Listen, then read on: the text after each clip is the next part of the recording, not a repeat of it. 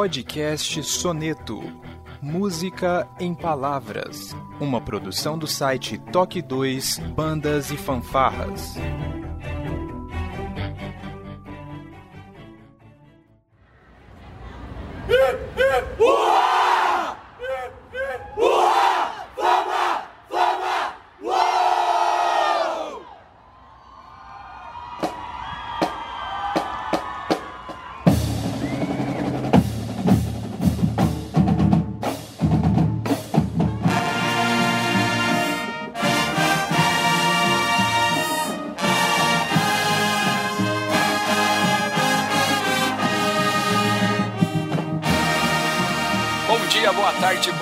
Sejam bem-vindos a mais um Toque 2 Podcast Bandas e Fanfarras no ritmo da vida, na batida do coração, diretamente de Ribeirão Pires, São Paulo. Eu sou Josi Slay e hoje está comigo aqui diretamente de Guarulhos, o professor e trombonista Felipe Sangali. Seja bem-vindo. Olá, pessoal, diretamente da cidade da chegada. Tamo aí. Se não chegou por Guarulhos, tá errado. Tá errado. Você não chegou em São Paulo. Muito bem, hoje é um podcast super atrasado, diga-se de passagem, e extremamente relevante. Eu não tenho dúvida nenhuma sobre isso. Diretamente da cidade de Atibaia, que eu conhecia até então por causa da festa do morango. A coreógrafa, professora e, nossa, uma super mulher, Mariana Faria. Seja bem-vinda. Olá, todo mundo. Bom dia, boa tarde, boa noite. Para seguir o protocolo de sempre. E também vou aproveitar, né? Como o Felipe falou de Guarulhos, é a cidade dele lá, de, da chegada é isso?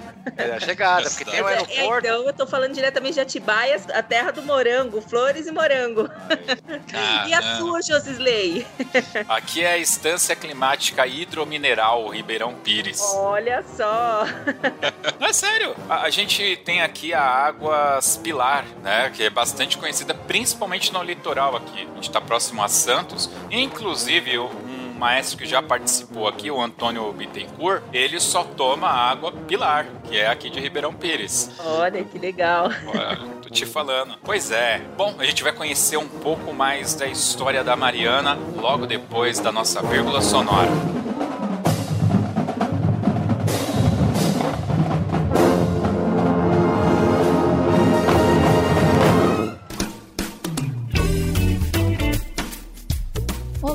Você está ouvindo o podcast do Toque 2 Bandas e Fanfarras, do site toque2.com.br.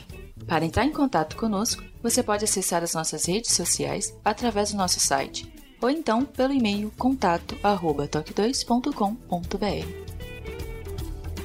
E se você gosta do nosso trabalho e deseja nos ajudar a produzir um conteúdo com qualidade cada vez melhor, acesse a nossa plataforma de contribuição pelo site apoia.se toque 2 e veja como contribuir.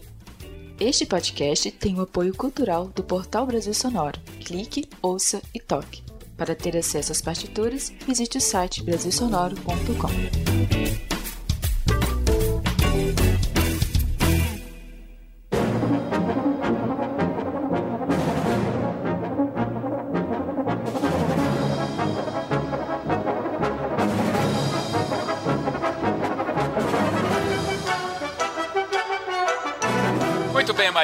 Na introdução eu falei aí sobre a festa do morango. Eu sou da época, certamente sou bem mais velho do que você. Eu sou da época que a gente participava de algumas excursões. Então tinha excursão para Festa do Morango. Isso deve ter sido em 91, 92, que eu estive em Atibaia na Festa do Morango. E a gente é tão bobo, né? Eu era ainda um pequeno mancebo, tinha que pagar para entrar na festa, né? Então, na realidade, a excursão era só o ônibus. Chegava lá na porta, tinha que pagar para entrar. Essas festas ainda acontecem aí em Atibaia? Sim, acontecem. As excursões também acontecem. Né? Tem um determinado dia aqui que eles é, meio que deixam separados para receber muitas excursões. E também é, continua sendo pago a entrada da festa e tudo lá dentro é pago. É uma festa bem grande, né? Pega o final do mês de julho e vai até a primeira semana de setembro. Então pega aí todos os finais finais de semana, né? E aí determinadas programações, algumas quintas, ou se não é sexta, sábado e domingo, o dia todo. Então acontece sim.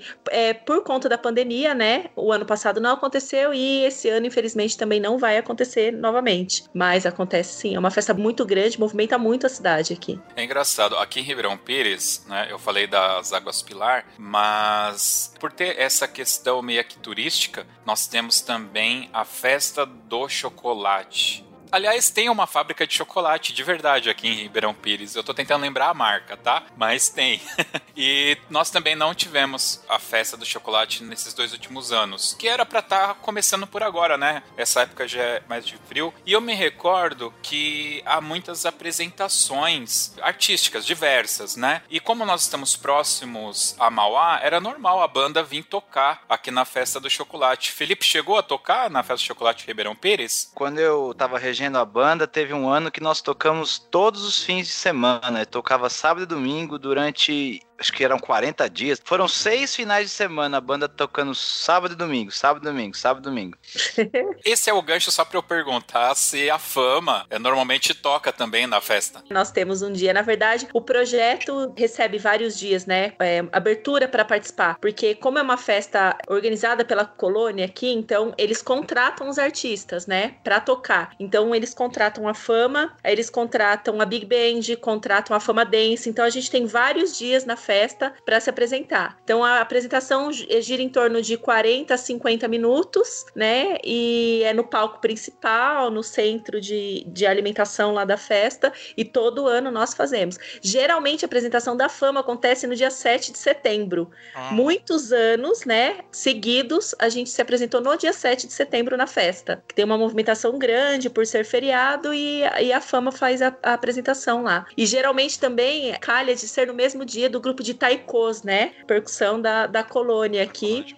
E é, é, bem bacana, assim. Pra gente é, é legal, né? As corporações, assim, às vezes, né? Apresentação local, o, o pessoal não gosta muito, mas a Festa das Flores aqui pra gente é, é bem, bem legal, assim. É um dia gostoso, né? Porque depois que a gente toca, a gente fica, passa o dia na, na festa. Então é bem bacana. Eu acho muito importante isso, porque une duas tradições, né? A fama é uma tradição, um patrimônio da cidade e junta com essa festa que é muito importante. Lá em Mogi tem a Festa do Divino, que também é, é um paralelo com a festa do Morango de Atibaia, é super famosa. Sim. É uma festa religiosa, mas tem a parte festiva também. Uhum. E vem gente de fora também uhum. para a Festa do Divino e as bandas do projeto também se apresentam. E o que, que você acha dessa experiência? Você acha importante? Até porque vem muita gente de fora e acaba conhecendo o trabalho. Como Sim. que é para você essa experiência de tocar na festa? Olha, é assim, todos os anos, é engraçado isso que você tá falando, todos os anos, através da festa, sempre surgiu algum convite para outras coisas, né? Porque sempre tem alguém ali na festa que é de outra cidade ou a autoridade de outra cidade que acaba convidando a gente para participar. Então,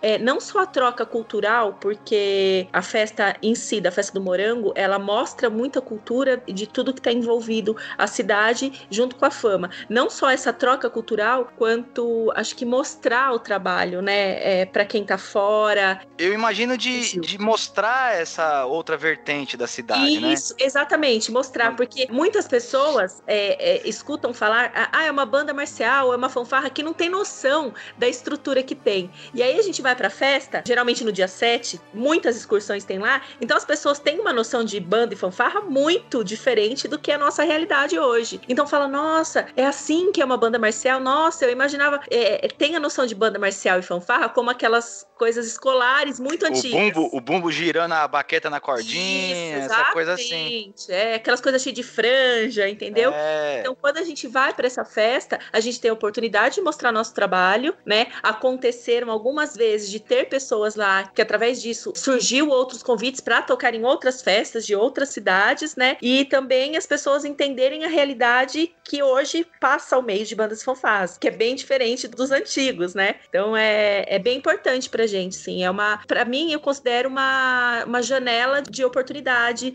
para mostrar a cultura, né, de bandas e fanfarras para todo mundo, porque geralmente na festa dificilmente as pessoas são da cidade, né? É, é minoria da cidade, a grande maioria é, é turista, é, são pessoas de fora que vieram prestigiar a festa. É muito importante pra gente isso. Eu sempre bato na tecla aqui, é, com os convidados e onde eu participo, que é muito importante, né? A fama a gente conhece o trabalho, tenho certeza que é isso, mas fincar raízes na cidade, né? Sim. Porque é, falou de festa do morango, logo quem conhece falou, ó, a fama um dia vai estar tá lá. Então é muito importante, eu concordo 100%. E aí você tá falando da festa do Divino, e em Nazaré Paulista a gente tem a festa do Divino. E é uma festa, inclusive essa semana, se eu não me engano, amanhã é o último dia, né? Tá acontecendo há 15 dias, só que totalmente diferente por conta da pandemia, mas é uma festa muito grande. Como são muitos dias, tem o ano da fanfarra de Nazaré, que é a abertura e geralmente é a abertura e encerramento, né? Que é o ápice da festa. Eles contratam, é, geralmente é o Colégio Progresso, né? Tocar na festa do Divino.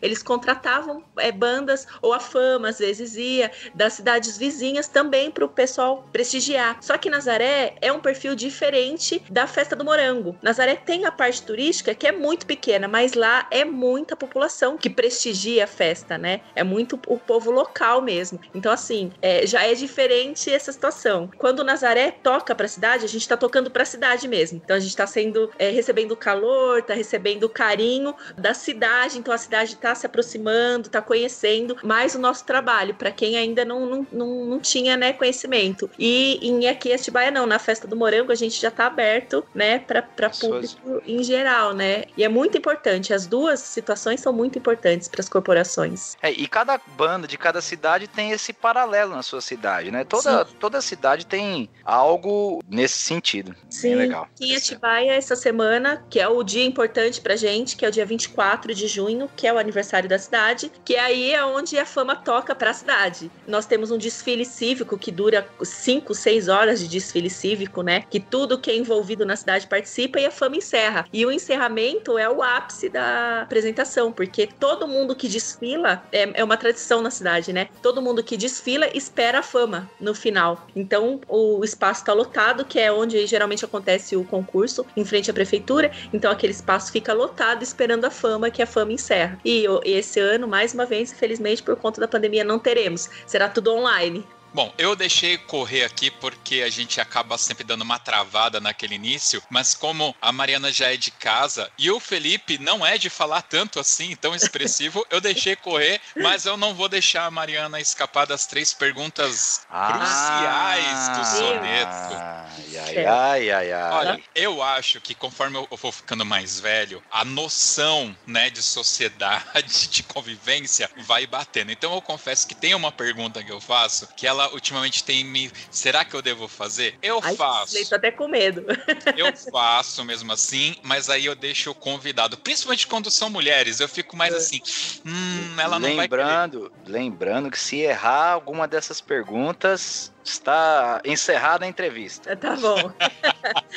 Caiu a conexão, né? Caiu a conexão. conexão. Os nossos ouvintes lá do Amazonas estão ouvindo aqui, já entenderam que você é de Atibaia, que você participa da fama, ouviram você falar que é de Nazaré Paulista, sabem que você chama Mariana, mas eles estão se perguntando qual é o nome completo da Mariana, qual a idade e o que, que coloca a comida na mesa? O que, que paga as suas contas? Qual que é a sua profissão, Mariana? Meu nome é Mariana Cordeiro Farias. Eu tenho 38 anos e a minha profissão eu sou coreógrafa. Sou coreógrafa. Caramba, coreógrafa. Falando em, Falando em profissão, para quem é músico, tem aquela famosa frase, né, é, que o Júnior deve ter ouvido muitas vezes. Você pergunta assim: "Você é músico, mas você trabalha do quê?" Do quê? É. Coreógrafo também tem isso? Tem, tem, porque a minha vida inteira eu trabalhei com dança. Eu sou professora de dança dança formada e sou coreógrafa. Então, eu só faço isso da minha vida. é, atualmente, assim, tô fazendo minha segunda faculdade de educação física agora e comecei a trabalhar na área de educação física. Então, eu também sou professora de educação física. Ah. Mas eu sou coreógrafa. A minha profissão, eu sou coreógrafa. Mas você, você... já ouviu, então? Você tra... Mas você trabalha do quê? Do quê? Você só faz isso? Mas você só faz isso? É, não, é normal, é normal. Você tem muito, assim, essa questão, ah, eu sou coreógrafa, e a pessoa associar isso a esporte esporte ou a dança propriamente dita, mas nunca vai passar pela cabeça dela que você participa de bandas e fanfarras. Não, totalmente. E assim, eu falo, eu sou coreógrafa. Ah, tá, mas você trabalha com o quê? Não, eu sou coreógrafa, eu trabalho com dança. Tá, mas com o quê? Com dança. É, até pouco tempo atrás eu tinha uma escola de dança. Então aí, aí a pessoa entendia. Aí, se eu entro na parte, eu sou coreógrafa, e a pessoa vai mais um além e eu falo com bandas e fanfarras, o quê? Como assim? Ah, você não trabalha? Ah, você tem que falar, nossa, mas isso existe ainda? É, é, mais ou menos isso, né? É que na área da dança tem muita gente envolvida com bandas e fanfarras, né? Então fica mais, é, mais fácil de, de entender. Mas quando é alguém que não tá envolvido com arte, né? E nem com, nem, nem com dança, nem com música, fica meio complicadinho de explicar, viu? As pessoas não conseguem entender muito bem, não. Da onde que veio né, esse seu envolvimento, primeiramente, né, com banda, com fanfarra, com dança, isso veio junto, veio lá da infância, tem alguma influência? Da onde que veio, aliás, essa influência? Eu nasci disso, né? Eu nasci, não tem como. Minha mãe era percussionista, meu pai era maestro, eles se casaram e nasceu a Mariana. E até então, desde então, eu não saí do meio, né? Acompanhei meu pai por muitos anos, né? É, até pouco tempo atrás a gente até trabalhou junto. Trabalhei, comecei a trabalhar é, trabalhando com ele. E depois eu vim para Tibaia, foi a hora que a gente meio que se separou, assim, começou a, a caminhos diferentes. Mas a minha primeira vez, assim, desfilar em, em, bandas, eu tinha três anos de idade, foi em Franco da Rocha, na Fanfarra do Befama. Desde então, não saí mais disso, uma paixão. Em 90, eu fui pro Levorim, construir minha vida no meio do Levorim. Aí eu fui pra banda de Franco, pra ser baliza da banda de Franco, fui baliza da banda de Franco por muito tempo. Aí tinha coreógrafa coreógrafa, que na época era a Cida, ela engravidou e teve que se afastar. E aí meu pai chegou, e aí? Preciso de uma coreógrafa, ou vai ou racha. Eu, meu Deus do céu. E aí, na época, eu meio que fiquei indecisa, assim, e acabei não aceitando. E aí ele pegou uma corporação em Mongaguá, Tigrinhos de Mongaguá, e eu acompanhava meu pai para todo lado, porque eu desfilava em todas as corporações dele. E eu lembro que eu fui um final de semana com ele, fui pro ensaio lá e não tinha coreógrafa. Ele falou: ah, não tem como, você precisa me ajudar e precisa ser agora. E eu falei: tá bom, eu vou vou. E eu topei. aí eu comecei, eu entrei na parte de, de trabalhar como coreógrafa com ele em Mongaguá. Então, isso foi em 2000 e 2000, 2001, mais ou menos. É, diz uma coisa, como que é essa questão de trabalhar com seu pai? Acaba misturando a questão familiar, ou dá para separar bem? Ou ele cobrava mais de você por você ser filha dele? Como que é essa questão, assim? Bom, não sei se vocês conhecem meu pai ou não, vocês sabem sim. como ele é, né? Sim, sim. A cobrança dele é com todos os alunos. Você imagina comigo que era filha. Então, essa questão da dança começou por conta disso. Quando eu cheguei para ele e falei que eu queria desfilar na fanfarra, ele falou assim: você tem certeza do que você quer? Eu falei, tenho, né? Eu tinha desfilado com três anos e aí a gente não entendia nada. E quando eu quis voltar pro Levorim, eu tinha acho que oito anos. Ele falou assim: ah, você vai, mas tudo que você quiser fazer lá dentro, você tem que estudar muito. E aí ele me colocou em academia de dança, em todas as modalidades que você podia imaginar, então você tem que estudar para fazer parte da, da fanfarra. E ele sempre me cobrou muito, sim, assim, em relação a, a tudo que eu fazia no meio. Na parte familiar, separava, mas não separava, porque chegava em casa, você vai sentar para jantar, você vai falar do que aconteceu no ensaio, você vai falar da música, né? Você vai falar do concurso. Então não tinha como, né?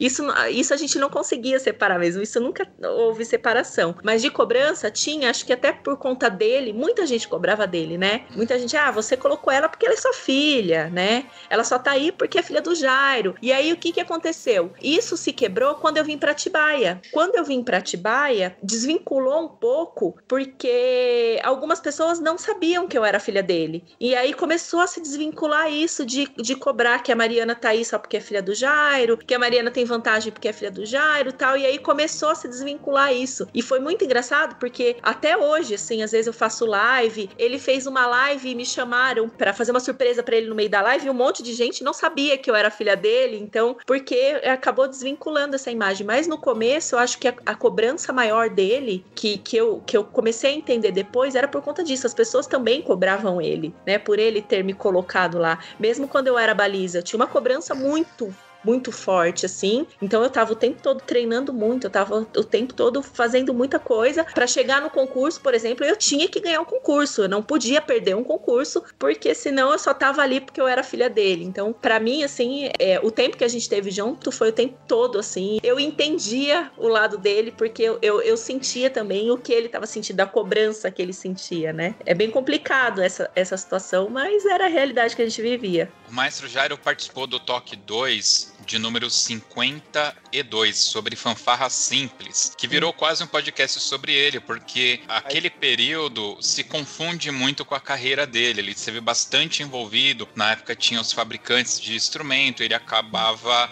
dando opiniões de como que deveria ou não ser o instrumento, ele pedia, exatamente. né? Uhum. Então, quem quiser conhecer um pouco mais, obviamente que nós vamos sim fazer um podcast com ele. Eu só tive que dar um tempo, porque como ele participou desse, a gente acaba gravando outras coisas, tem que dar aquele tempo, né? Pra ele voltar aqui. E eu não podia mais esperar, tinha que gravar contigo também. Certo. E aproveitando, tem o Toque 33, que é o famoso A Fama da Fama, que eu adoro esse nome.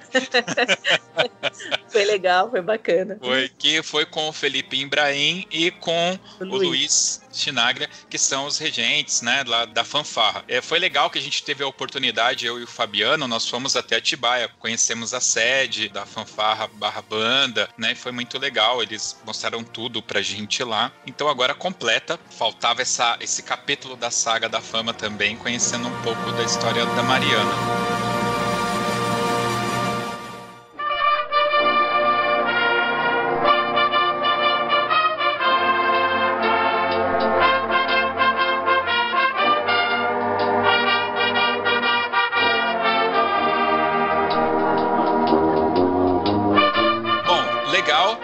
Do Jairo, uma lenda aí no meio das fanfarras, principalmente. Tal, você foi crescendo e uma hora você saiu voando. Como você falou, você foi parar na fama. Lá o pessoal não sabia que você era filha do Jairo. E aí, não, na como... verdade, eu fui para lá sim. O pessoal da fama, sim. Todo mundo ah, me conhecia tá. como filha do Jairo. Mas quando o meu trabalho na fama começou a aparecer, as pessoas já não me associavam mais ao meu pai. Eu já virei a Mariana da fama. Então já tinha desvinculado totalmente. Não era mais a Mariana filha do Jairo, eu era a Mariana da fama. Né? Já comecei a ser reconhecida mais pelo meu trabalho do que pelo meu pai. Entendi. Nesse começo, nessa transição, Mariana, quando você pegou as Tigrinhos e foi até chegar na fama, vamos pegar esse período apenas, né? Qual que foi o desafio no começo e aquele desafio de assumir uma fanfarra como a fama? No começo, assim, eu era totalmente inexperiente. Por mais que eu tivesse a minha vida inteira no Levorim, eu nunca tinha sido baliza. Eu fiquei quase 16 anos no Levorim, eu era componente da linha de frente do Levorim. Eu era baliza da banda de Franco. Mas, assim, era um desafio para mim, porque eu não tinha experiência nenhuma em trabalhar é, com um grupo grande, porque a Tigrinhos tinha um grupo grande. É, coreograficamente falando assim, eu fui é, meio que no susto. Para mim foi muito no susto. Então foi muito difícil. Foi um começo difícil. Eu fui buscar ajuda, fui buscar suporte. Eu lembro que na época eu fui atrás do Eliseu, eu fiz alguns cursos com ele. Existia o Forte das Artes, eu não sei se vocês se lembram, que era do seu Domingo Saco, era uma escola que tinha ali na Pompeia. E ele tinha os cursos lá, né? Então ele trazia as pessoas para dar cursos. Então eu lembro que era a Zilda, assim, eu conversava muito com a Zilda, eu conversava muito com o Eliseu na época, que foram pessoas que foram me dando suporte para eu ter ali uma noção para onde correr. Aí Nesse meio tempo também, eu fui para um colégio em São Paulo, que é o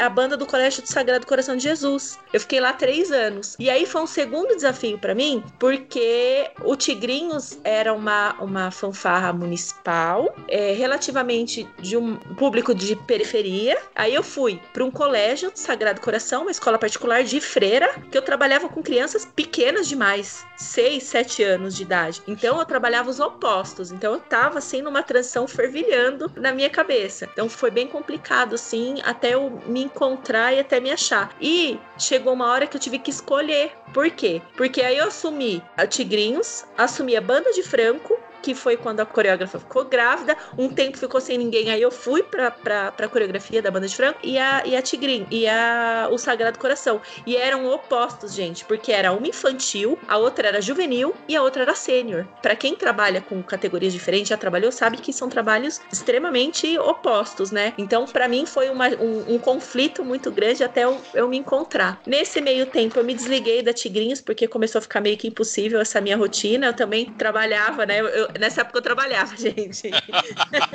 nessa época eu trabalhava. Trabalhava. É, nessa época eu trabalhava, agora eu não trabalho mais. Eu trabalhava com outras coisas, né? E, e paralelamente, e aí eu tive que, que acabar é, me desligando do Tigrinhos, que eu não tinha mais tempo, era muito longe. E aí eu fiquei no Sagrado e fiquei na banda de Franco. Até eu chegar na fama, eu lembro que a, a banda de Franco foi fazer uma apresentação no Play Center. A Tibaia estava lá, a Tibaia estava sem coreógrafo, né? E aí o maestro na época conversou com meu irmão, que meu irmão era percussionista, conversando lá, ele falou: Ah, é, é minha irmã que é coreógrafa tal. Aí passou o contato e aí que nasceu o convite de eu vir pra fama. Quando eu cheguei na fama, eu não tinha linha de frente, eu tinha quatro alunos na linha de frente da fama. Então eu peguei a fama totalmente desmontada, que a, a fama tinha sido do alemão, aí o pós do alemão tinha vindo o Bruno, né? Aí a, a linha de frente tinha se desmontado, tinha se perdido muita coisa, aí eu vim nesse período, assim. Então foi um período bem também de transição de turmas, né? Que você pega a turma que tá saindo, do coreógrafo que saiu, e você tem que transformar, trazer uma turma para sua identidade. Então foi um período aí de mais ou menos um ano, um ano e pouquinho aí, até eu conseguir montar um grupo e aí começar, a fama começar a, a deslanchar daí para frente, graças a Deus. Você lembra em qual ano que você foi para fama?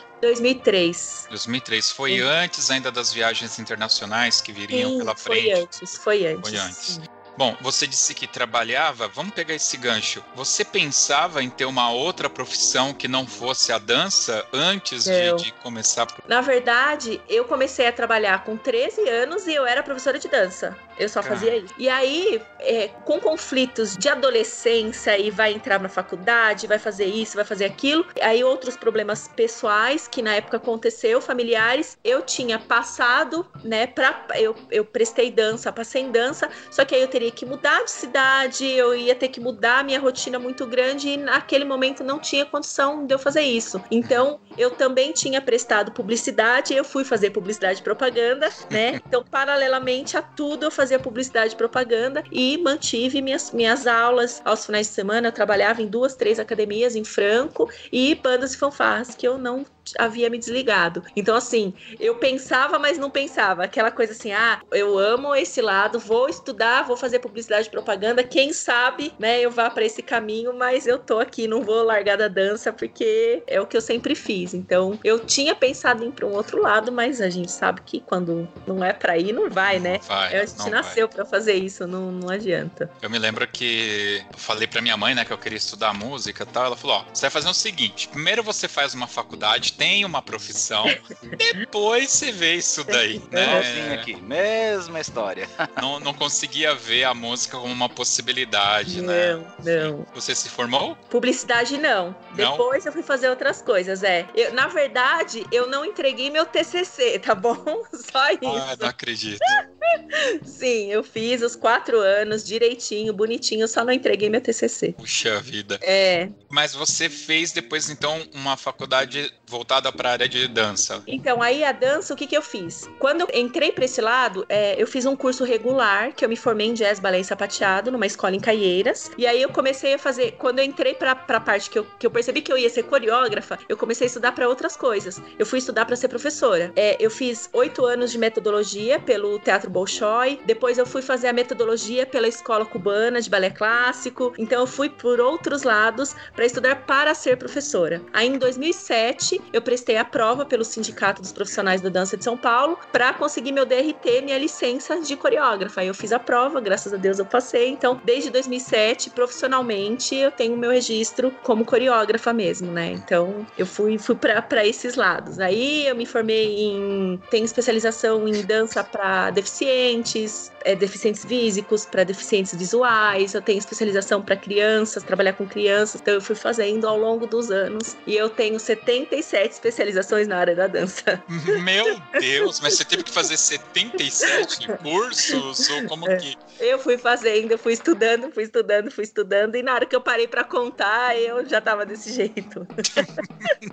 Nossa, é. que bacana. Eu ia, eu ia é. justamente perguntar se você se especializou nessa questão é. mais infantil em função dessas suas experiências. Você chegou a fazer algo na linha da, da pedagogia mesmo? Eu sou formada em pedagogia da dança pelo Teatro Municipal de São Paulo e pedagogia mesmo. Eu fiz pedagogia, fiz uma faculdade de pedagogia. Tá, vamos fazer o inverso. Qual faculdade você não fez? Assim, não. acho que é melhor. Não, não. não. Chegar eu, eu, queria ter feito psicologia. Agora que eu fui, eu comecei é, educação física, eu tava na dúvida se eu fazia psicologia ou educação física. Falei, não, vamos fazer educação física que tá um pouco mais pra minha área.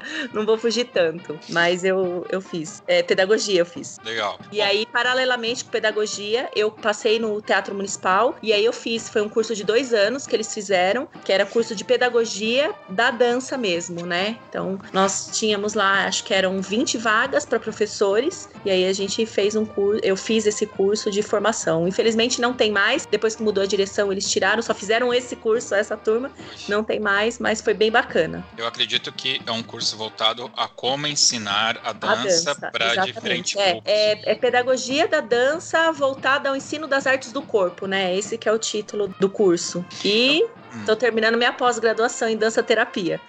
Nossa, já bateu as 80 então. Já. Quase lá. Na questão de ensinar, eu sempre quis estar muito atual e eu sempre quis que meus alunos recebessem coisas boas, né? Eu sempre quis explicar ou ensinar coisas muito corretas para os meus alunos. É, ao longo da minha vida, eu vi muitos amigos se machucando, eu vi muitos amigos desistindo da carreira por conta de talvez alguns profissionais não preparados ou que não soubessem algumas coisas. E eu sempre tive muito medo disso.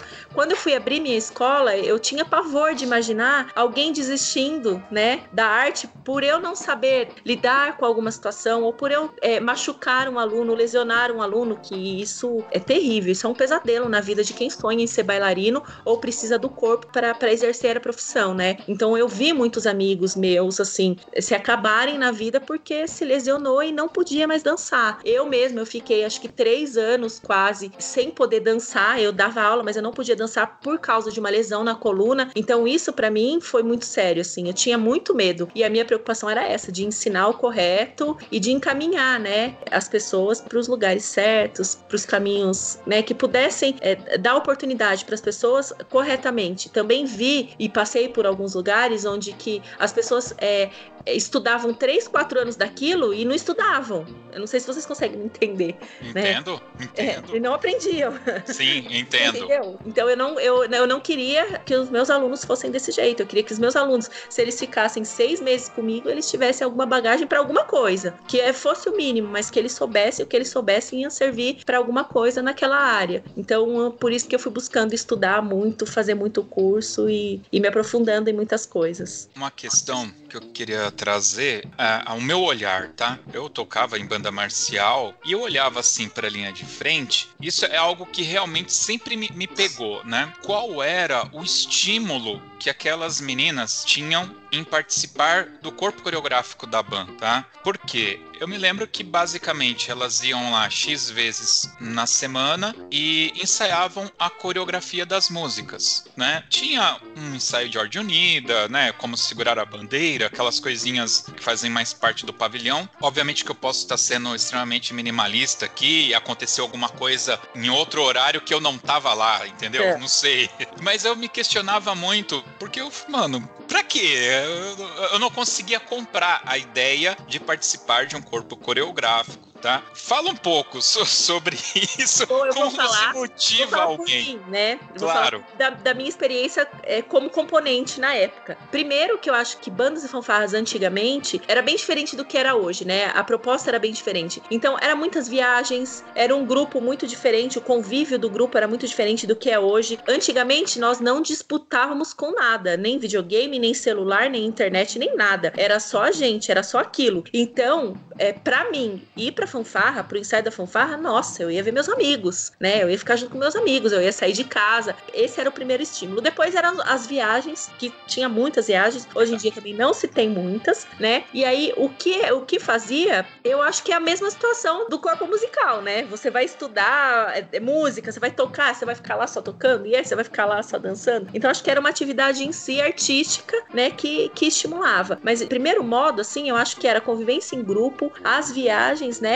E o fato da gente não disputar com nada além daquilo, talvez. O que tem essa facilidade que a gente tem hoje. Já hoje em dia é mais difícil você segurar um componente, né? Hoje em dia a, gente aqui, a gente tem aula de dança, a gente tem aula de teatro, a gente tem que, que fazer um monte de evento, a gente tem que estimular um monte de coisa para ter o aluno totalmente voltado pra gente, oferecer um monte de coisa para o aluno ficar interessado naquilo. A gente tem que movimentar as redes sociais, a gente tem que mostrar eles nas redes sociais. Então, é, hoje em dia é muito diferente, mas na época eu acho que era mais essa questão de, do social mesmo. Eu sempre costumo dizer que os alunos são diferentes hoje e os pais também são diferentes hoje. Porque com certeza eu tenho muitos casos, você também tem, né? A criança vem se inscrever, ah, mas eu que tenho que trazer? Ah, mas ah, mas tem que trazer no dia da, da apresentação, né? E, e, a gente luta contra isso também. Hum. Queria que você falasse um pouco disso também. É, o que eu luto muito também é, por exemplo, para mim e pra turma da minha época, que eu sinto, porque a turma da minha época também era assim. Hoje eu trabalho com o Leandro, o Leandro era meu aluno na época. E eu sinto que também para ele era assim. Eu via isso neles, né, nessa, nesse pessoal. É, concurso, por exemplo, eu não sei vocês aí, Felipe, eu não sei você. Concurso, hoje em dia, o pessoal chega, véspera de concurso, ai, não vai dar pra eu ir, tá? Porque eu vou pra casa da minha avó. Gente, pelo amor de Deus, você tá ensaiando o mês inteiro, que nem louco. Como que vem falar? Um dia a gente sofre bastante com isso, com essa questão, sabe? De compromisso. É, isso que você falou do pai é muito importante. É, até é, pouco tempo atrás aconteceu algumas situações assim, do tipo, o pai, a gente tem, eu, eu tomo conta da, da Famadense. Então tem um horário de aula, né? Seu filho faz aula das, das 4 às 5. O pai às vezes deixava o aluno lá duas horas da tarde e ia buscar 6 horas da tarde. E aí a sede fechava às 5. Às vezes a gente ficava das 5 às 6 esperando o pai ir lá buscar e a criança já tinha chegado às duas da tarde. Então, assim, é muito complicado. Mudou muito a cabeça de todo mundo mesmo, assim, dos alunos e dos pais. Então a gente tem que ter um jogo de cintura para saber é, como lidar com isso, porque é complicadinho, sim.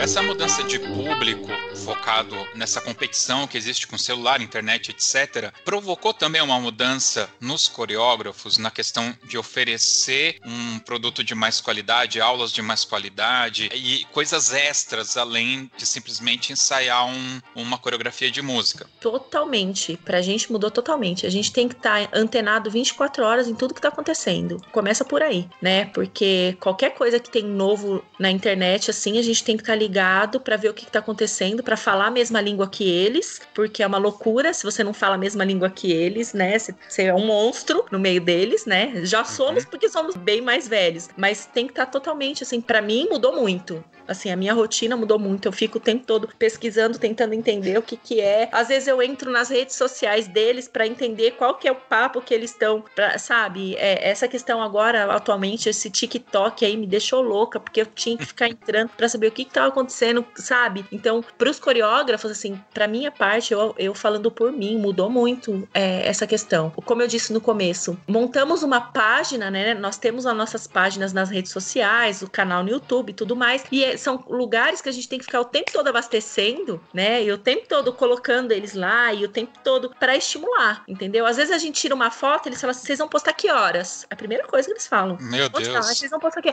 Mas posta e me marca. Aí eu falo assim: não, então fica todo mundo aqui, porque eu não vou lembrar o nome de todo mundo, não vou lembrar. O... E aí tem dia, é uma vez por mês, mais ou menos, eu faço isso. Fala aí qual é o seu Instagram. Aí eu marco todo mundo e posto a foto. Às vezes eu não marco, eu deixo aberto lá para eles verem. Mas eles ficam assim: você vai postar quando? Ah, não, é, manda no grupo, aí eles perguntam: posso postar? Posso fazer isso? Posso fazer aquilo? Então a gente tem que estar tá o tempo todo acompanhando, porque é, é a rotina deles, né? hoje em dia. É a realidade dele. É, e se a gente não acompanha, né, a gente perde aluno, né? Eu tirei uma reflexão disso, que esse tal de TikTok eu não tenho, não acompanho, Eu também não, não acompanho, mas é, tem que saber né, o que, que, é. Mas é que assim, esses TikToks são vídeos curtos, então, para as nossas aulas, é, tudo agora tem que ser curto porque eles não têm paciência. Tudo pai pum, tem que ter resultado rápido, eles querem coisa rápida. Nossa, exatamente é. isso. É, é tudo agora, é tudo é, é instantâneo. As coisas isso. têm que ser instantâneas com eles. A gente chega lá, a gente chega com uma coreografia e até o, a, a, minutagem, assim, ai, eles olham assim, ah, mas essa música tem quatro minutos. Isso. A gente terminou agora recentemente de coreografar uma música que a Fama tá tocando agora pra live, que é o Volta Pra Mim do Roupa Nova. E tem quatro minutos a música. Só que a que a gente coreografou anterior tinha dois minutos. Quando a gente chegou com a música de quatro minutos, nossa, quatro minutos é muito longo, vai demorar muito. Eu falei, gente, mas que mundo vocês estão? Em concurso, a música de 10 minutos. Imagina quando voltar os concursos, o que, que vai ser pra gente coreografar a música de 10 10 minutos. Entendeu? Então, assim, tá e tem que ser, tem que ser tudo muito instantâneo, tem que acontecer ali. Você vai introduzindo, e aí, é, creio que com você também, aí com, com o passar do tempo, você vai conquistando, vai conseguindo, mas é um agora um processo longo isso aí. Você tem que é, insistir. Uhum. E assim, para alguns trabalhos, por exemplo, trabalho de sincronismo. O trabalho de sincronismo você não consegue fazendo uma vez e parando. O sincronismo é ensaio. Você tem que ficar três, quatro ensaios inteiro para conseguir sincronizar uma coisa. Eles não têm mais essa paciência. Eles fazem uma vez, não, tá bom, não, mas eu já consegui fazer. Não, se você conseguiu fazer, beleza, agora você tem que conseguir fazer igual o amiguinho. Não, mas o amiguinho também conseguiu fazer. Tá bom, mas vocês têm que conseguir fazer juntos, iguais. Então, pra colocar na cabeça que treino e insistência e, aquela a prática é importante, é, tá, tá complicadinho, viu? Ô, Josilei, você citou um das viagens da fama, né? Eu queria que você falasse um pouco dessa experiência internacional, como que foi, se vocês conseguiram fazer alguma espécie de intercâmbio, ver bandas de outros países, como que foi a preparação, como que foi essa experiência, contar um Com pouco sobre isso. Com a fama, eu participei apenas da viagem do Chile. Eu fiquei afastada da fama por motivos profissionais de 2010 a 2017. Eu fiquei afastada da fama, eu me afastei nesse período. Então, a, a única viagem da fama que eu fiz foi pro Chile, internacional. Né? Eu participei do Mundial, aí dois anos depois a gente foi pro Chile, que foi em 2007, e depois, no começo de 2010, eu acabei me desligando da fama, me afastando da fama, e aí eu voltei só em 2017. Então, as viagens internacionais eu acabei não, não participando, né? Assim, ah. é, fora o Chile, né? A Alemanha e Holanda eu acabei não participando, não estava. Não, não Bom, é. desculpa aí então pela, pela falha. Não, imagina, que é isso, sem problema nenhum. eu acompanhava as bandas pela internet e tal. É, teve a, a, fama, teve realmente esse período que foi pra Holanda, etc. Mas, ah, foi legal, assim. Eu não, não tinha, eu tava com outros problemas, então não, na época eu realmente não dei muita atenção também. Se não me falha a memória, foi em 2017. Acho que foi 2017. Deixa eu ver. Não, acho que foi 2016. Enfim, a época que a fama tava tocando malandramente. Eu não me lembro. Ou foi... Eu acho que foi 2016. 16, né? Eu estava em Caieiras. É, eu estava em Caieiras, acho que foi 16 tá? Porque foi a primeira vez que eu vi a fama de perto, assim, efetivamente, e eu realmente parei e prestei atenção no que estava acontecendo ali, né? Até porque quando ela entrou, o pessoal fez bastante barulho, eu falei, bom, essa daí deve ser conhecida, tá? E aí o, o pessoal fala, nossa, esse Just Slayer fala como se não conhecesse as bandas. Eu vou só explicar uma coisa para vocês. Na minha época de banda, eu era juvenil, infanto juvenil. Então, a nossa banda tocava, né, lá no interiorzão, a gente gente ia tocar no interior, tinha um campeonato, passou a nossa categoria, era todo mundo pro ônibus e vamos para casa, uhum. porque era um, um, bando de adolescente e tinha os pais e as mães aguardando em casa, gente. Então era outro contexto, tá? Então era assim, e como não tinha internet como tem hoje, era difícil você acompanhar todas as bandas e tal. A gente encontrava eventualmente assim num campeonato ou outro, mas é, é, não era como é hoje, tá? Isso é fato. Então, como eu falei, via a, a fama ali. E eu me lembro que na saída de palanque foi o Malandramente. Eu fiquei horrorizado. Eu falei isso, inclusive, pro Imbraim e, e pro Chinaglia, porque essa música especificamente, né, para quem já escutou ela originalmente, ela não é muito boa, não, assim, não, não curto, tá ligado? Mas o arranjo da fama ficou muito legal. e eu paguei um pau e, e, eu falava, pô, eu odeio essa música, mas esse arranjo tá legal. Que raiva. Sabe aquela coisa que te incomoda? E, e tal. E aí, conversando com os maestros, né, quando a gente esteve lá na fama, inclusive isso está no podcast, quem escutar lá vai ouvir. A gente acabou falando um pouco sobre o que você citou aí, de estar muito antenado no que os alunos estão acompanhando para você estar tá junto, né, estar próximo deles. Então, tem esse trabalho também, não tem, Mariana, de você pegar um negócio que eventualmente não é tão legal e tentar extrair algo de bom, trazer para um outro contexto? Tem, tem sim. É, aqui a gente faz muito isso. Como você disse, a escolha do repertório tem muita coisa disso. É, geralmente a gente faz a, as músicas de saída, né? Então uhum. teve, você citou Malandramente, a gente fez Linkin Park, acho que é o último que a gente fez, mas a gente fez aquele. aquela sofrência lá que foi o maior sucesso uma época aí também. Você que... não, não, meu é, coração. É, isso, a gente tocou essa, que foi a Anitta, né? E tocou a outra, eu, eu não vou não vou me lembrar, a gente até estreou em Morato. Porque a gente seguiu a modinha do momento, entendeu? Lógico que não dá para tocar numa entrada numa peça parada, mas dá para fazer uma graça na saída, dá para fazer uma graça na saída, que é onde a gente ganha os alunos, que eles se sentem à vontade, é como se fosse meio que uma troca, né? E a gente procura sempre fazer isso em todos os setores, tanto na linha de frente como no corpo musical. Aconteceu um negócio agora na pandemia que foi legal. As meninas escolheram uma música para fazer a coreografia. E quando o Luiz escutou a música, o Luiz colocou a banda para tocar. E aí hoje foi uma música que as meninas da linha de frente escolheram, que é o Feel It Still, que a gente vai estrear também, e a banda tá tocando. Então foi assim, foi meio que uma linguagem em conjunto que foi elas que escolheram, né? A gente montou a coreografia e aí o Luiz gostou da música, ah, dá para fazer um arranjo legal, vamos colocar.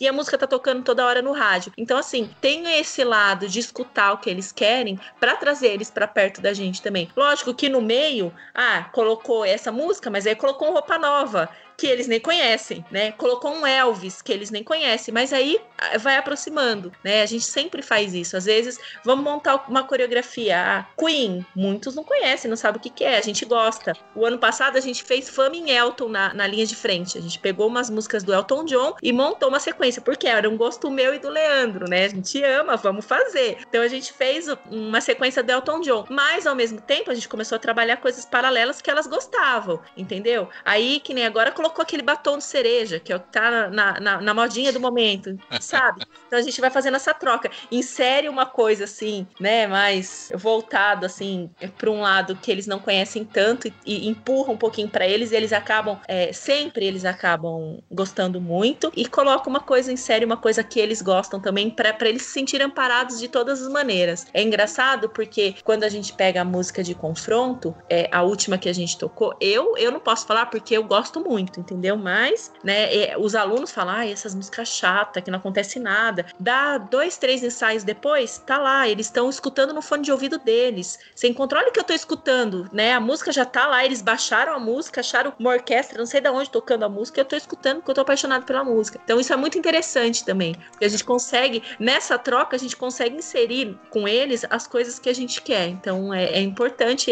essa visão, esse olhar de atender, de escutar o, o aluno e tá inteirado no que tá acontecendo ali. Muito bacana, né? Muito bacana é, essa, essa bacana. troca, né? É. é. eu acho legal de, de trabalhar com a juventude porque a gente se mantém conectado com o que está acontecendo no mundo naquele momento e muitas vezes do ponto de vista deles, porque eles acabam trazendo as visões deles, os sentimentos deles, né? E a uhum. gente tem outra visão, a gente já passou por aquilo e, e nem lembrava como que era ter aquele é. sentimento. Eu gosto pra caramba disso daí.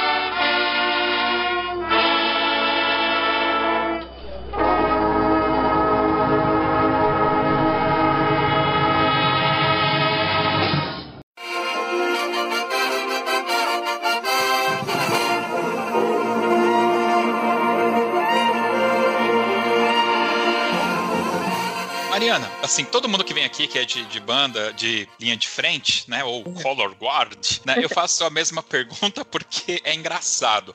Mas eu gostaria realmente que você discorresse um pouco mais, a gente não ficasse só no engraçado, tá?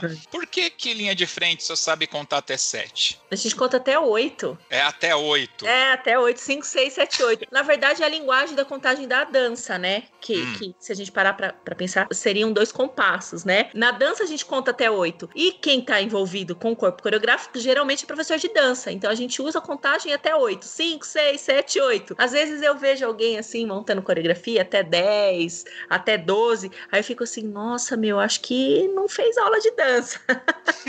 Porque na dança a gente geralmente conta até oito, assim. Na minha concepção é pela divisão mesmo de compasso, assim, que até quatro é um compasso, até oito são dois compassos. Então, às vezes o maestro vem lá, ah, eu tô montando uma música de dez compassos, ah, são, são cinco oitos. Então, assim, pra, pra mim é muito claro isso. Então, e na dança a gente conta até oito, né? Então, eu não sei se teria outro tipo de explicação, mas para mim é essa concepção que a gente tem. Mas, mas tem a ver diretamente com chegou no primeiro dia lá, ó, você vai, vai colocar um pé para frente, um pé para trás, é, é, alguma coisa relacionada a alguma técnica específica essa a contagem? A contagem não, não, é mais contagem de tempo, contagem de tempo, de ritmo ou de, de movimento, não eu acho que é mais isso, não é, não é específico, assim. É, por exemplo, tem movimento, é como na música, não tem subdivisão musical, uhum, né? Uhum. Às vezes na coreografia também tem. Às vezes em um tempo eu faço dois movimentos, entendeu? Então não tem uma coisa assim, é mais a contagem, a divisão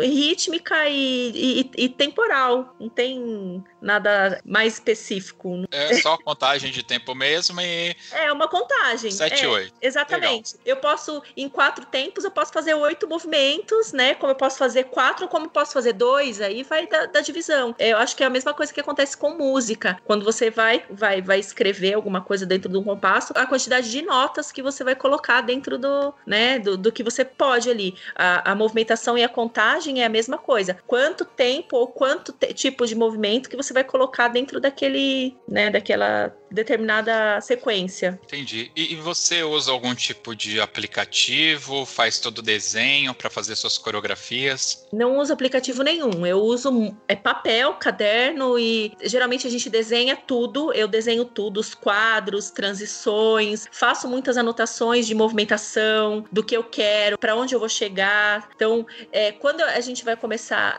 aqui em Atibaia, é, é, eu, eu tenho Leandro, né? A gente trabalha junto. Mas em Nazaré eu trabalho sozinho. Então, eu tenho o meu caderno coreográfico, então eu coloco primeiro todas as ideias, eu vou escutando a música e tudo que a música, eu estudo a história da música primeiro para saber exatamente, né, ou ter um fundamento meio que é, com uma coerência dentro daquilo que tá tocando, né? Porque toda música tem uma história, tem um porquê. Então, primeiro eu, eu estudo a história da música e depois eu vou escutando a música e dentro dessa história eu vou desenvolvendo tudo que é, na minha cabeça eu vou anotando tudo que, que pode ser feito. Depois disso, aí eu vou começar a desenhar os quadros e, e pensando para onde eu vou, onde eu quero chegar, o que, que eu quero interpretar, o que, que eu quero trazer, ou de emoção, é, o sentimento, ou de percepção, se eu quero contar uma história, se eu não quero. Então, aí, aí é, é o processo criativo da, da coreografia em, em si, assim. É, eu sei que a gente já falou isso em algum especial do Dia das Mulheres. Aliás, fica aqui a indicação aos ouvintes. Qualquer um dos especiais do Dia das Mulheres que vocês ouvirem, a Mariana vai estar lá.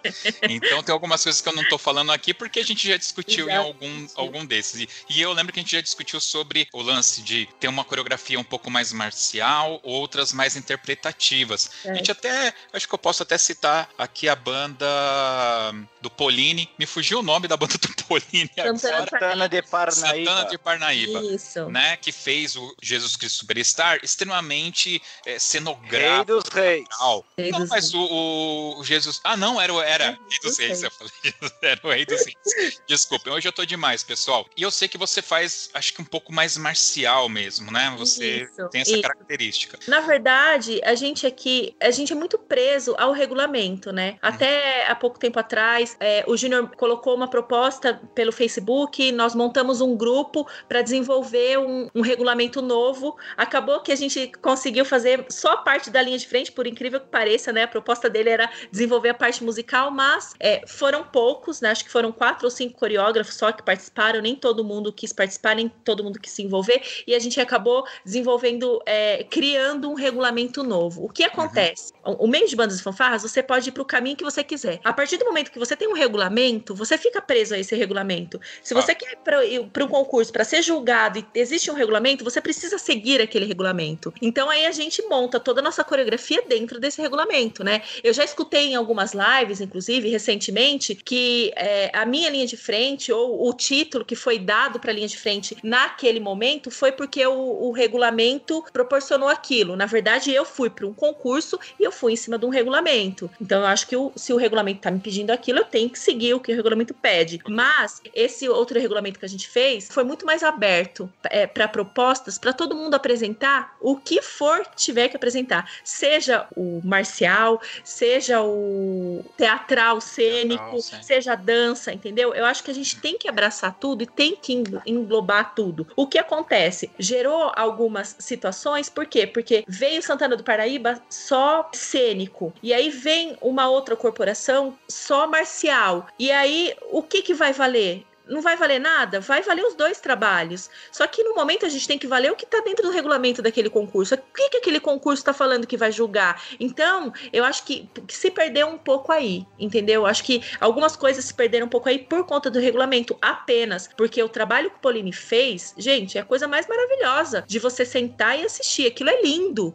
É um trabalho rico, é um trabalho bem feito, é um trabalho bem elaborado, é um trabalho que tem fundamento, entendeu? E é a mesma coisa que o Marcelo tem a mesma coisa, tem fundamento, tem técnica, tem é, estudo. Então, assim, eu acho que é, os dois estilos eles são completamente diferentes e completamente é, corretos, né, para nossa área. O que a gente precisava, talvez, é abrir um pouco mais a visão em questão de regulamento e todo mundo conseguir fazer por igual o que pode. No meu caso, eu sigo um regulamento, mas se você parar para assistir a fama. Quando não tá em concurso, nós temos coreografias que é só dança. Nós fizemos um PROAC há dois, há um ano e meio atrás, né? Um pouco antes da pandemia, e fizemos um tocando em frente, a música tocando em frente. Era totalmente cênico, cantava no meio da música. Então, assim, a gente tá aberto a tudo. É que quando vai para concurso, você só vê o marcial porque o regulamento tá pedindo aquilo, né? E a gente vai seguir o regulamento. Você vai para um concurso, se você quer ganhar ou se você quer ser julgado de acordo com o que tá pedindo, você vai seguir exatamente que o regulamento pede. Então, o nosso regulamento nos obriga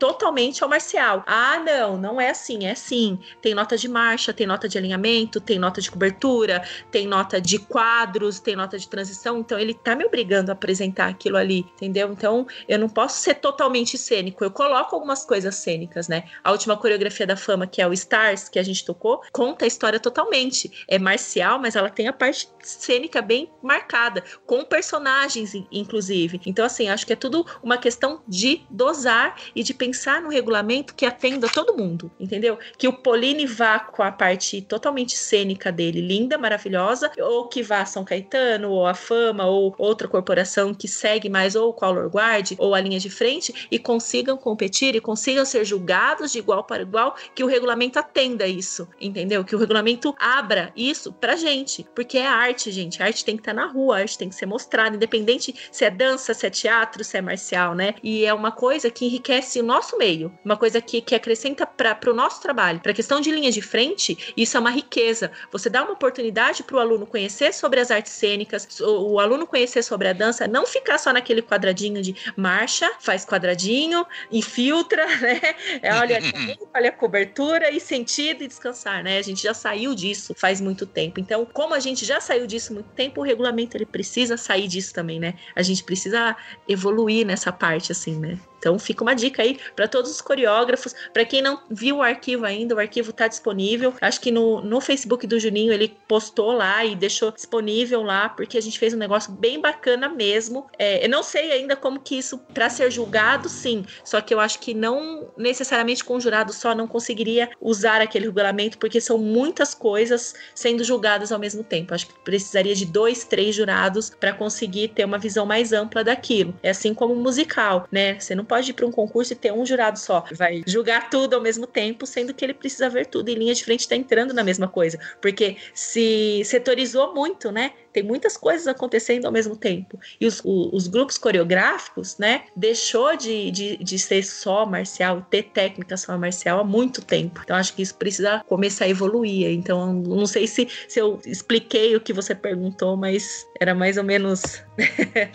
é, é, você, você explicou, foi até muito além do, do que eu queria saber. Na realidade, a ideia era mostrar que o concurso ele não reflete o trabalho de verdade. Existem duas corporações duas color guards, uhum. linhas de frente. Uhum. Tem aquela que vai para o campeonato e tem aquela que vai inaugurar o poste, né? Ou participar da festa do, do morango. Sim. Então, na festa do morango não dá para ficar no quadrado. Uma boa, eu acho que um bom exemplo disso é a própria Facmol, que quem pegar vídeos no final da década de 90 vai ver eles indo para campeonato e fazer o que todo mundo fazia. Uhum. E hoje, até a marcha deles é dançada, né? Eles entram meio que galopando. E é fantástico. Mas também eles abriram mão, ó, não vamos mais para concurso, é nosso uhum. estilo, uhum. e estão uhum. aí fazendo uma coisa é, bem legal, né? Sim. Eu lembro que, que quando eu tocava acontecia muito disso. O que a gente fazia numa apresentação não era a mesma coisa. A gente tinha as músicas que a gente chamava de espera trem, né? Eu lembro, na realidade, na época eu tocava trombone, a nossa pasta tinha mais ou menos umas 50 músicas, mais umas outras quatro que eram as de campeonato. Então, a entrada e a saída, que eram marchas, estava no meio dessas 50. Eu lembro que a gente decorava pelo menos umas 20, 30 marchas e tinha mais outras 20, 30 músicas. Então, Lamera, Aqueles Olhos Verdes, Besamemútil, Flash Dance. Nossa, parece repertório do meu pai isso daí.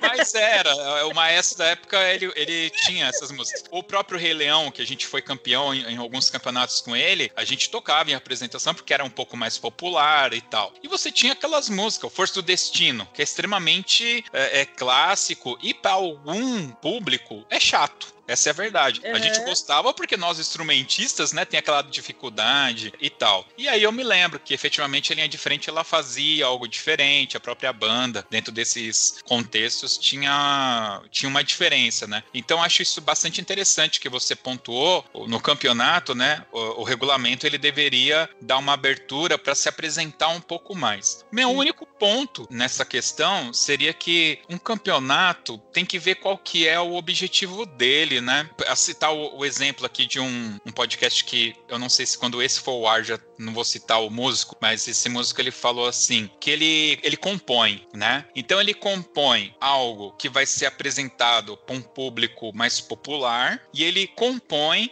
para aquele músico que vai fazer o recital de, de, graduação dele da faculdade. Então, a peça que ele compõe para graduação, ela é técnica, ela é chata, ela não é para aquele, né? Exatamente. É, a gente acontece a mesma coisa. Eu vejo isso assistindo, às vezes, as coreografias, eu falo, tecnicamente, nossa, é nota 20. Mas é chato, entendeu? É chato. A gente se prende tanto a tantos quesitos, né? Técnicos, que só existe isso, que aí acaba ficando um pouco chato para quem está assistindo. Exato. Eu adoro. Os, eu consigo fazer com, com que meus alunos gostem daquilo também. Só que para quem, vamos colocar leigo, né? Porque até que quem vai para concurso que para para assistir que são de outras bandas acaba gostando. Olha, tecnicamente é legal, você gosta de ouvir, é gostoso de assistir. Sim, o nosso público sim, nota 10. Mas a gente às vezes a gente não se preocupa com o público que não é do meio de bandas fanfarras. Então é por isso que às vezes os concursos não tem público, porque é chato, entendeu? Assim, a pessoa sentar lá, poxa, eu vou ficar vendo, eu não conheço essa música, nunca escutei, música chata. É isso que as pessoas pensam.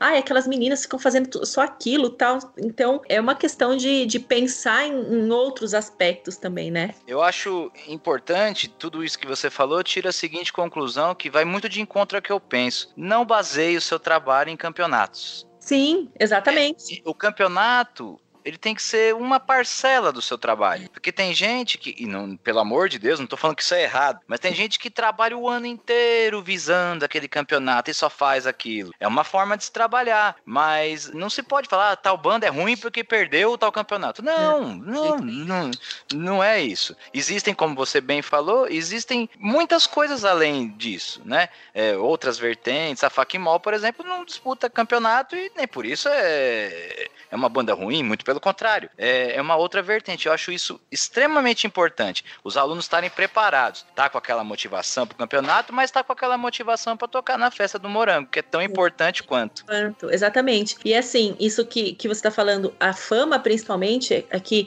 por ser uma, uma corporação mantida pela prefeitura e por ser um patrimônio da cidade, a, a nossa parcela de concurso, gente, é mínima. Nós temos apresentações todos os finais de semana, praticamente. Duas, três apresentações em lugares diferentes. E é assim: um dia a gente toca a música que o prefeito gosta, outro dia a gente toca a música que o secretário não sei do que gosta. Ah, ele gosta dessa música, vamos tocar? E aí um dia você vai numa festa temáticas, vai tocar alguma coisa, entendeu? Então a gente tem muito, assim, o repertório aqui é muito grande. Então a gente tem que ter muita coisa pronta e os alunos têm que entender isso. E tem o um horário, tem o tempo, que, que é, são as músicas de apresentação, que é mais gostoso de fazer, né? Eles gostam que aí eles vão usar figurinos variados, que eles vão interpretar um monte de coisa, e tem a parte do concurso, que é a parte muito mais técnica, que a bandeira não pode sair do lugar hora nenhuma, que você não pode se mexer. Então, existe essas duas situações, e é importante eles saberem disso, dessa, dessa coisa. Então, a questão da fama ser só marcial, fama não é, né, só marcial.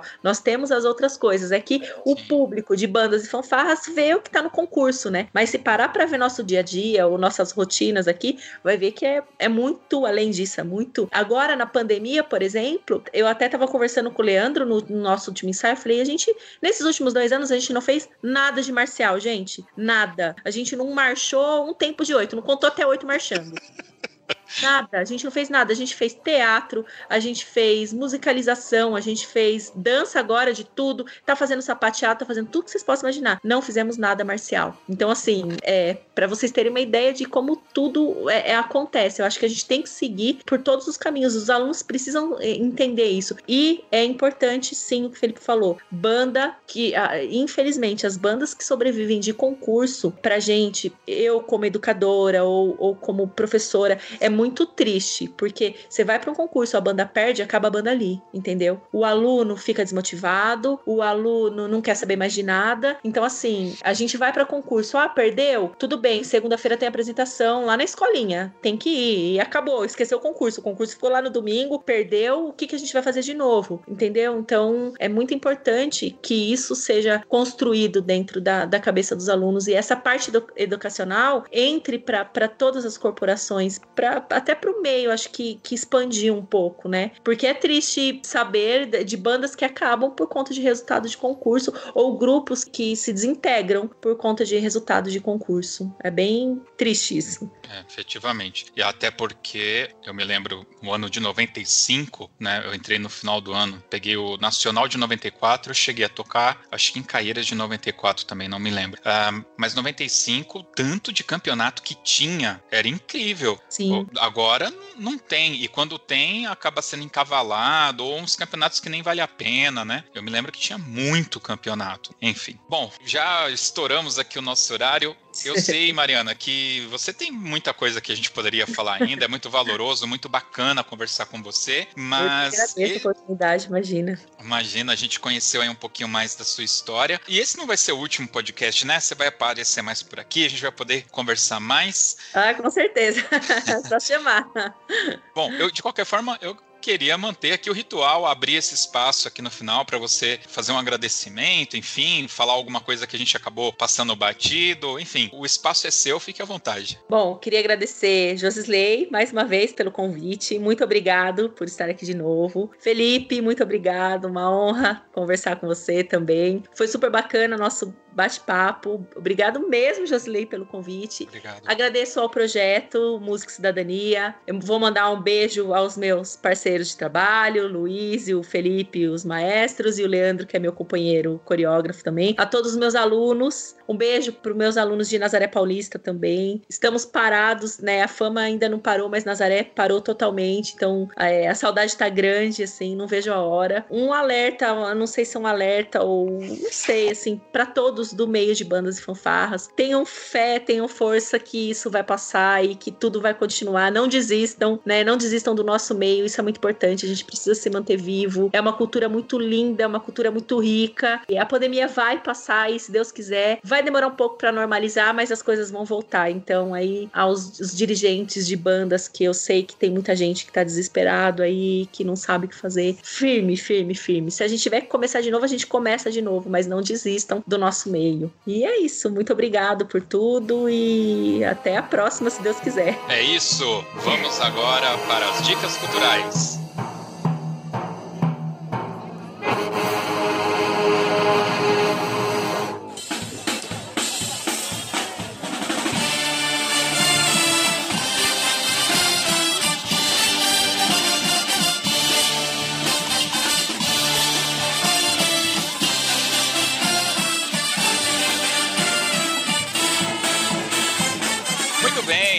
Dicas culturais é aquele momento que os participantes aqui do podcast dão uma dica de um filme, de uma série, de um sabor de pizza ou de um livro, não sei. E como é de costume, vamos iniciar aqui com Felipe Sangali. É sempre eu, né? Mas vamos lá.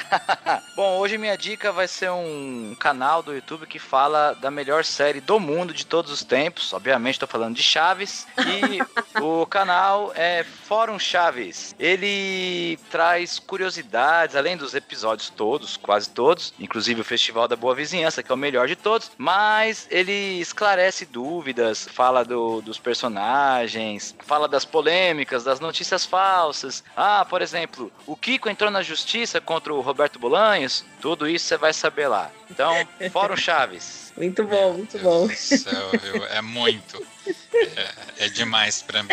Muito bem. Bom, a minha dica é, é, um. São três séries, na realidade. Eu vou indicar as três porque elas se interligam. Aqui em casa a gente gosta muito, já há muito tempo, de séries médicas, tá? Então, sim, nós já assistimos Grey's Anatomy, né? Eu assistia ER e assim vai. E tinha uma série que era o House, né? O Dr. House, que tinha o Dr. Jesse, né? E esse ator, que eu não me lembro agora o nome dele, ele saiu do House e foi fazer uma série chamada Chicago Fire. Cara, é sobre bombeiros e é muito legal. Eu gosto de verdade dessa série, tá? E o que que aconteceu? Essa série, ela criou outras duas dentro dela mesma. Então, a partir dela surgiu uma outra série chamada Chicago PD, né, que é de departamento de polícia, e uma outra chamada Chicago Med, que é de médico. Então, eu sugiro que vocês iniciem pelo Chicago Fire e a partir do momento que aparecer lá um personagem policial, vocês procurem a Chicago PD e comecem a acompanhá-la. E na sequência, quando aparecer os personagens do Chicago Med, você pula e começa a assistir o Chicago Med.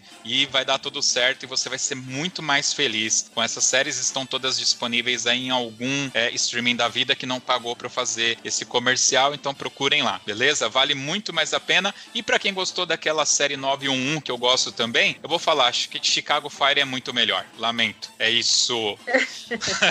Vamos lá, Mariana, qual a sua sua dica? Olha, lembrei aqui agora de um filme bem legal que eu assisti é, semana passada. É o Milagre Azul, tá disponível no Netflix, eu não sei se vocês assistiram. Fala de um orfanato, né? De um rapaz que toma conta de um orfanato que tá para fechar as portas por falta de condições financeiras. E aí ele é convid... ele vai num, num determinado local e é convidado numa proposta lá para participar de um campeonato de pesca, né? Então não vou contar o filme todo, mas é, ele retrata bem assim muita coisa que a gente tem, das dificuldades, que a gente tá no limite das nossas dificuldades e às vezes a gente quer desistir de tudo e aparece aquela luz no fim do túnel que tudo se transforma e que as coisas podem acontecer pro bem de todo mundo. Então vale a pena assistir, é bem bonitinho é um pouco sessão da tarde, mas vale a pena, sim. Muito bem. E agora nós vamos para o nosso novo bloco que é o Desdica.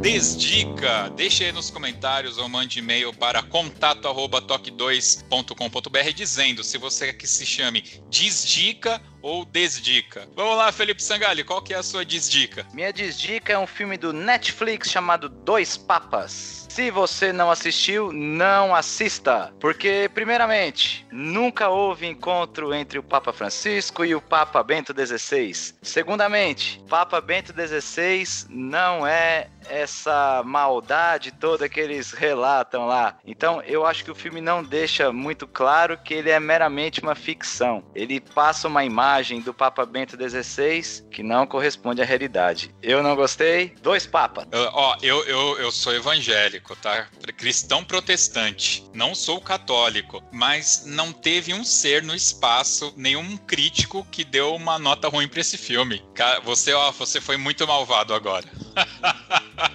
A minha desdica é uma série que se chama Diet Land. Diet Land, que na verdade é Dieta Land, se eu for ler do jeito que está escrito aqui, que só teve uma temporada e, e dá para saber o porquê que só teve uma temporada. É, é, a gente tá num momento que se fala bastante de gordofobia, essas paradas, né, e tal. Então, é, Basic Land, que seria, vai, a, o mundo ou o planeta dieta, algo do tipo assim, tal. Então é uma, uma, uma mina que ela é gorduchinha, né, e aí ela vai se revoltando contra tudo que acontece ao redor dela. O único problema dessa série é o seguinte: se ela simplesmente fosse uma mulher, a série aconteceria, porque nada, nada está ligado ao fato dela ser gorda. Então ela é gorda porque é na série, entendeu? Não, não importa se ela é gorda na série. Então poderia ser uma mulher normal com uma visão de mundo, né, que ela tem na série. E eu já dei aqui como dica em outro Toque 2 uma série chamada Fleabag, que basicamente é essa série. Só que essa série, a mina é gorda. E, a, e, toda a intriga seria pelo fato dela ser gorda. Mas não, não é. Não é por isso, sacou? Então, é aquilo. É um, um cover totalmente desnecessário que tá em alta no Prime Video e que não dá, cara. Fujam dessa série. A gente pode depois buscar uma série de gente gorda que vale a pena pra gente assistir. Essa não é uma delas, com certeza. Mariana, qual a sua desdica? A minha desdica é um filme também, tá no Netflix. É Eu Sou a Mãe, de uma era, né, de robôs, né? O mundo acaba. E aí o robô tem lá, foi treinado para dar continuidade à humanidade. Bom. Ah.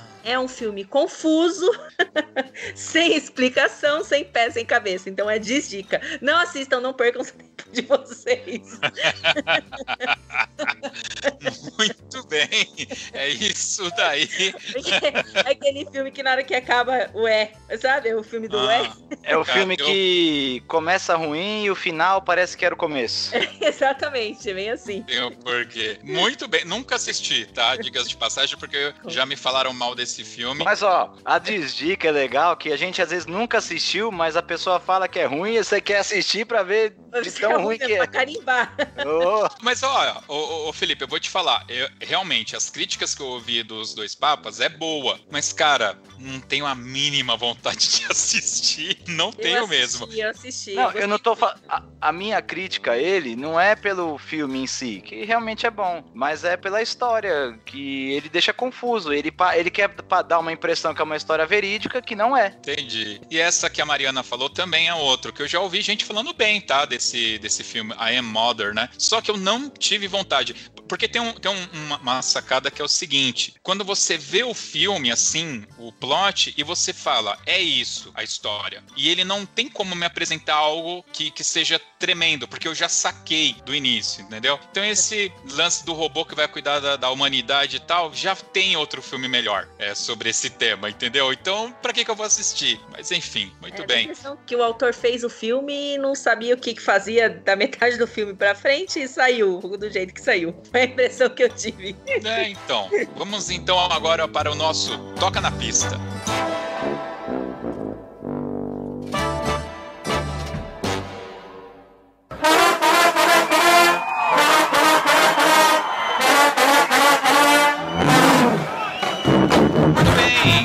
Pista, vocês já sabem, aquele momento que o nosso convidado tem que escolher uma música pra gente tocar aqui no final e, obviamente, tem que ser aquela música do coração. Você avisou para ela que nós estamos mais rígidos agora com a música? Não avisei, mas seremos rígidos. Se a música não fazer sentido, a gente já fala aqui, ó, não faz sentido, escolhe outra. Se não fizer sentido, a gente põe uma bem ruim. Tem que ser do coração. Olha para dentro de você, Mariana. Meu Deus, bate pronto. E se for ruim? Mas é Não de propósito, importa. a gente pede, a gente pede de bate pronto que é pra você não pesquisar mesmo, pra, pra ser essa daí que você tá pensando. Não tem que ser Ah. boa, tem que ser relevante para você. Ah, eu vou colocar. Fogo e paixão do Vando. Ah, Boa noite, vizinhança. Boa noite, vizinha. Não, acho que eu, a música de- do meu trabalho de- do momento, que acho que eu escutei bastante e tá bem fresco, assim, que é o Feel It Still. É Portuga, é a banda que toca. É bem legal, bem legal, bem bacana. Muito bem. E por quê? Porque é, é a música de trabalho. Foi uma música que, que eu me identifiquei bastante e gostei muito. Como eu disse, foi uma escolha das alunas. Foi muito assim, é, foi- é, sabe quando você se identifica com a música e é a música do momento, assim? Tem tocado bastante nas rádios e, e de bate pronto foi o que veio. Então tá bom. Muito bem. Mariana, muito obrigado pela sua participação aqui, por compartilhar com a gente um pouquinho da sua história, um pouco da sua experiência aí no meio de bandas e fanfarras. Foi um prazer de verdade. Nós estávamos devendo esse podcast, diga-se de passagem, não tenho Mas- dúvida disso, tá? Felipe Sangali, obrigado pelo seu tempo também, de estar aqui com a gente, tá? Pessoal, todos os contatos, redes sociais da Mariana estarão aqui no post, caso vocês queiram entrar em contato com ela. Também link de YouTube, do projeto musical que ela tem em Atibaia e também Nazaré Paulista. Vai estar tudo aqui para você conhecer um pouco mais, ok? Visite o nosso site toque2.com.br e para ouvir esse e outros podcasts do Toque 2, procure-nos lá nos streamings, né? No Spotify, no Deezer. E por favor, siga-nos. Siga-me os bons, já diria Chapolin. É isso. Fiquem agora com Feel It Still e até o próximo Toque 2 Podcast. Valeu. Tchau.